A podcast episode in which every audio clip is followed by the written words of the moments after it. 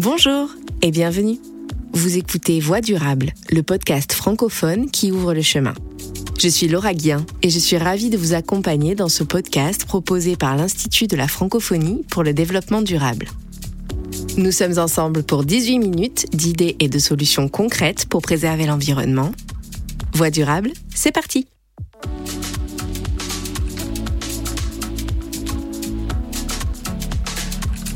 Il a profondément changé le quotidien de beaucoup d'entre nous et sans lui, aujourd'hui, vous ne pourriez pas m'entendre. Chers auditeurs, je vous propose de revenir quelques années en arrière pour écouter la toute première voix de cet outil devenu incontournable.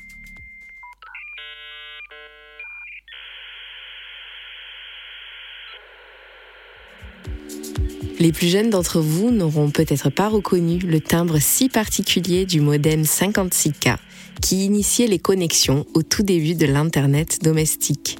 Cette première voie d'Internet est une relique du réseau, car aujourd'hui, Internet est devenu totalement silencieux, presque immatériel. Internet aujourd'hui, ce sont surtout des données.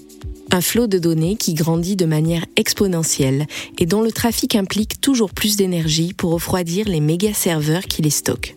Un exemple la consommation mondiale de vidéos en ligne émet chaque année 300 millions de tonnes de CO2, une pollution numérique équivalente à celle d'un pays comme l'Espagne. Nos tablettes, téléphones et ordinateurs portables représentent aussi une importante pollution matérielle.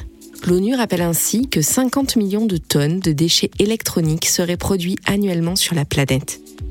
Un véritable tsunami de e-déchets qui aurait augmenté de plus 21% lors des cinq dernières années. Alors, quels sont les effets réels de la pollution numérique sur notre environnement? Comment lutter contre la production des e-déchets et empêcher leur prolifération? Peut-on faire rimer connectivité, développement numérique et développement durable? Pour répondre à ces questions, nous nous rendrons à Lomé, au Togo, mais aussi en Suisse, où deux projets innovants tentent chacun à leur manière de solutionner la question de la pollution numérique. Mais tout de suite, la parole est à Guillaume Pitron, journaliste et documentariste, auteur d'une large enquête consacrée aux effets de nos modes de vie ultra connectés sur l'environnement. Guillaume Pitron, bonjour. Bonjour. Vous êtes journaliste, réalisateur, spécialiste de la géopolitique des matières et vous avez publié en 2018 La guerre des métaux rares, la face cachée de la transition énergétique et numérique. Un ouvrage dans lequel vous enquêtez, entre autres, sur le poids environnemental de nos objets connectés, en suivant la piste des métaux qui les constituent. L'opinion publique commence à avoir quelque peu conscience que nos usages des technologies numériques ne se font pas sans frais vis-à-vis de l'environnement, mais nous sommes encore loin du compte, comme l'on s'en aperçoit à la lecture de votre ouvrage. Quel poids nos modes de vie hyperconnectés ont-ils réellement sur l'environnement? D'abord, euh, il faut préciser que nos modes de vie sont effectivement hyper connectés. Si vous comparez le, nombre de SMS que nous nous envoyons tous les jours aujourd'hui, comparé au nombre de SMS que nous pouvions nous envoyer il y a 10 ou 20 ans lorsque les premiers téléphones mobiles sont entrés sur le marché, c'est colossal. On s'envoie aujourd'hui en une journée autant de SMS qu'on s'en envoyait dans un seul mois euh, au début des années 2000 quand j'ai eu mon premier téléphone portable. Donc c'est un exemple pour vous dire que nos vies numériques sont de plus en plus numérisées de plus en plus consommatrices de données, euh, pas seulement pour des SMS, mais également pour euh, des vidéos, pour des photos, pour des séries télévisées, euh, pour la géolocalisation, et ainsi de suite. Et donc naturellement, cela d'abord a un coût matière. Il y a un coût matière pour pouvoir fabriquer les interfaces, c'est-à-dire les téléphones portables, les tablettes, les ordinateurs, qui permettent de, numériser nos vies. Et donc, pour fabriquer un téléphone portable, eh bien, il faut jusqu'à une soixantaine de métaux des métaux euh, abondants comme le fer, le cuivre, mais également des métaux plus rares que l'on trouve dans les téléphones portables à hauteur souvent de moins d'un gramme. Je pense en particulier au néodyme qui permet de fabriquer les aimants qui font vibrer les téléphones portables ou bien un métal. Et grâce à cet indium, eh bien, nos téléphones sont tactiles. Ça veut dire qu'un téléphone, pour le fabriquer, il faut tout cela. Et donc, ça a un coût environnemental. Et ça, nous n'en sommes pas conscients. Vous parlez des smartphones, mais c'est également valable pour les autres terminaux numériques. Absolument. C'est valable, ce que je dis là, pour les téléphones portables, est valable pour toutes les interfaces, que l'on parle des ordinateurs, portables ou non portables, ou bien, bien évidemment, des tablettes. Il y a de plus en plus d'interfaces, et pour toutes ces interfaces, quelles qu'elles soient, le même problème de matériaux se pose. Et je vous rappelle que la pollution numérique est constituée aux trois quarts, à 75%, euh, du coût écologique de la fabrication de ces portables, de ces ordinateurs, de ces mobiles, de ces tablettes. Alors vous l'avez dit, Guillaume Pitron, nous n'en sommes pas réellement conscients. Pourtant, ce coût matériel de la pollution numérique est, lui, euh, loin d'être immatériel. Il a des effets bien réels et tangibles. D'abord, il faut savoir que tout métal que l'on extrait du sol, c'est forcément une cicatrice que l'on laisse derrière soi.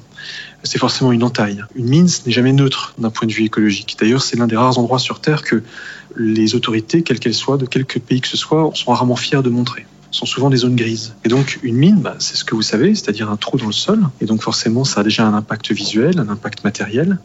Et puis ensuite, euh, la roche qui a été extraite, il faut la séparer du minerai qui se trouve dans la roche. Et pour cela, il faut euh, durant le processus de raffinage, faire intervenir de l'eau, des produits chimiques. Ce sont souvent des processus très énergivores pour lesquels il faut de l'électricité. Or, pour produire de l'électricité, il faut souvent, euh, en moyenne dans le monde, du charbon à hauteur de 40%, puisque euh, l'électricité est produite à 38-40% à partir de charbon. Donc vous avez un impact forcément très fort pour ce processus d'extraction et puis de raffinage pour aboutir à un métal qui ensuite est pur à 100%. C'est une problématique à laquelle sont confrontés certains pays d'Afrique francophone dont leur sous-sol regorge de ces métaux rares.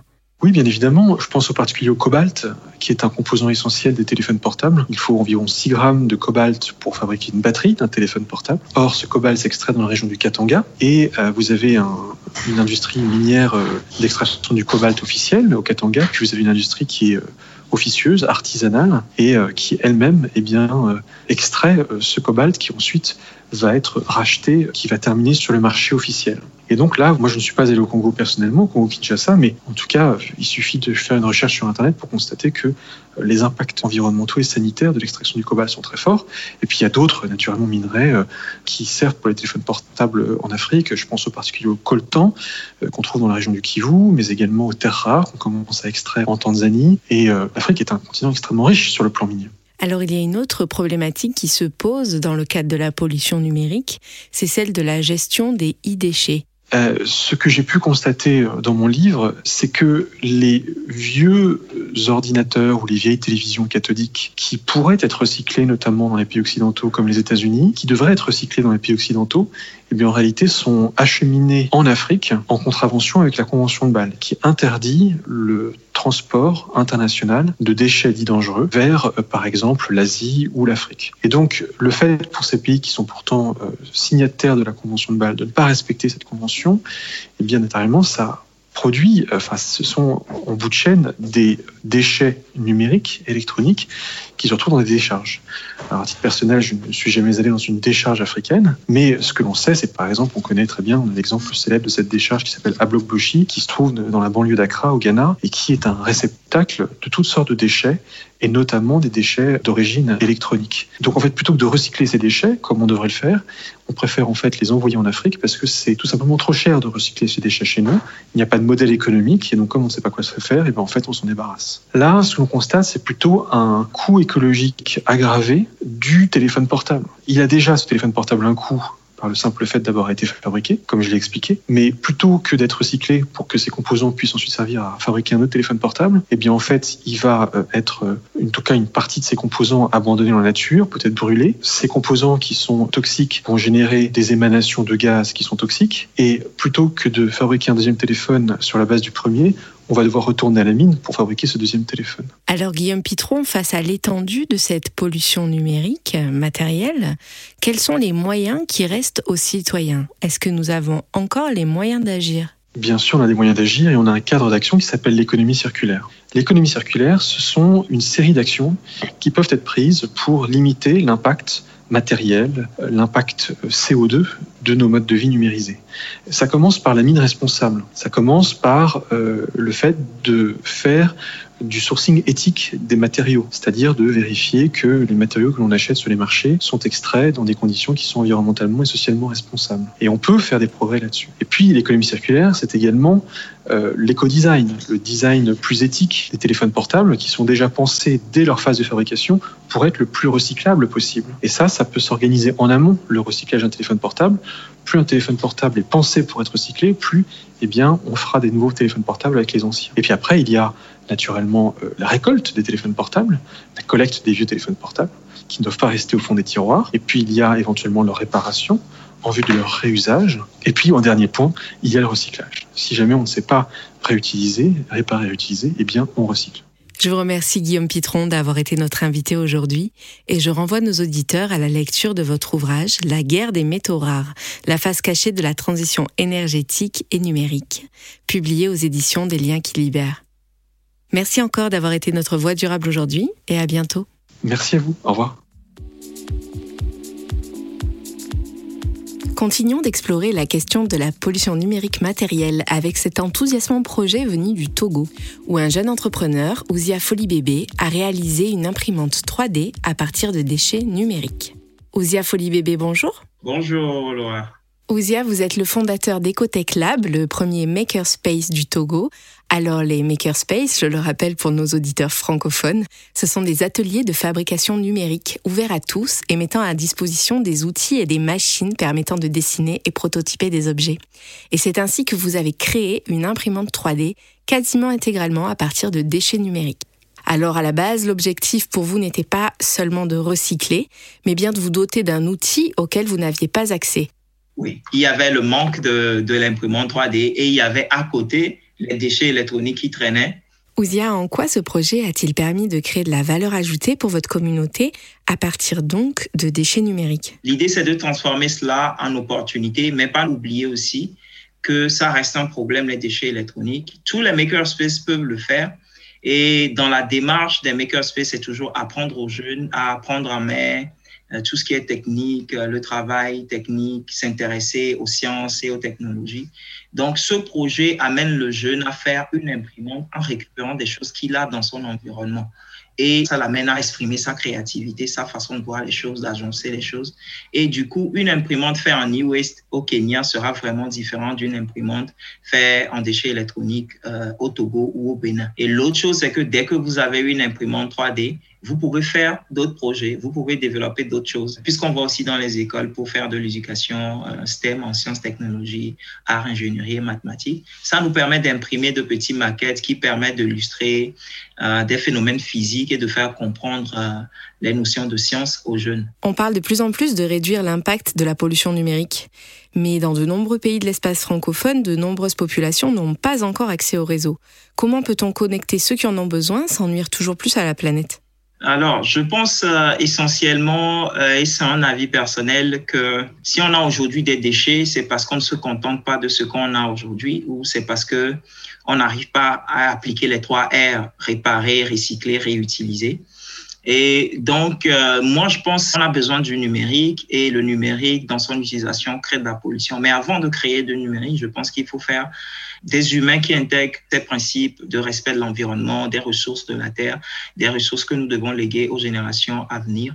Enfin, comment réduire l'impact de la pollution numérique C'est Pour moi, ça passe par là, par inculquer ces, ces principes écologiques-là. Pour nombre d'analystes, l'avenir des réseaux et des tics durables s'écrit en Afrique, notamment dans des espaces comme votre Makerspace et Cotech Lab. Quel est votre avis sur le sujet?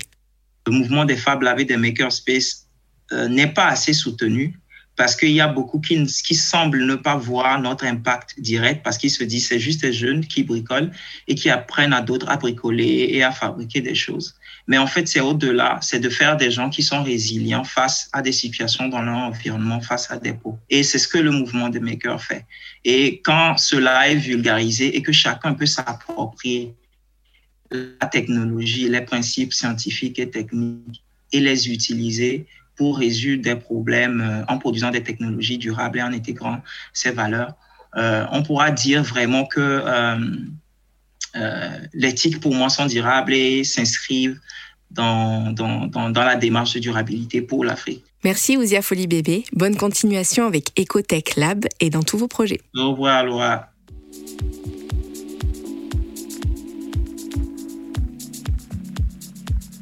Je vous propose à présent de vous intéresser à la pollution générée par nos usages d'Internet et des technologies numériques.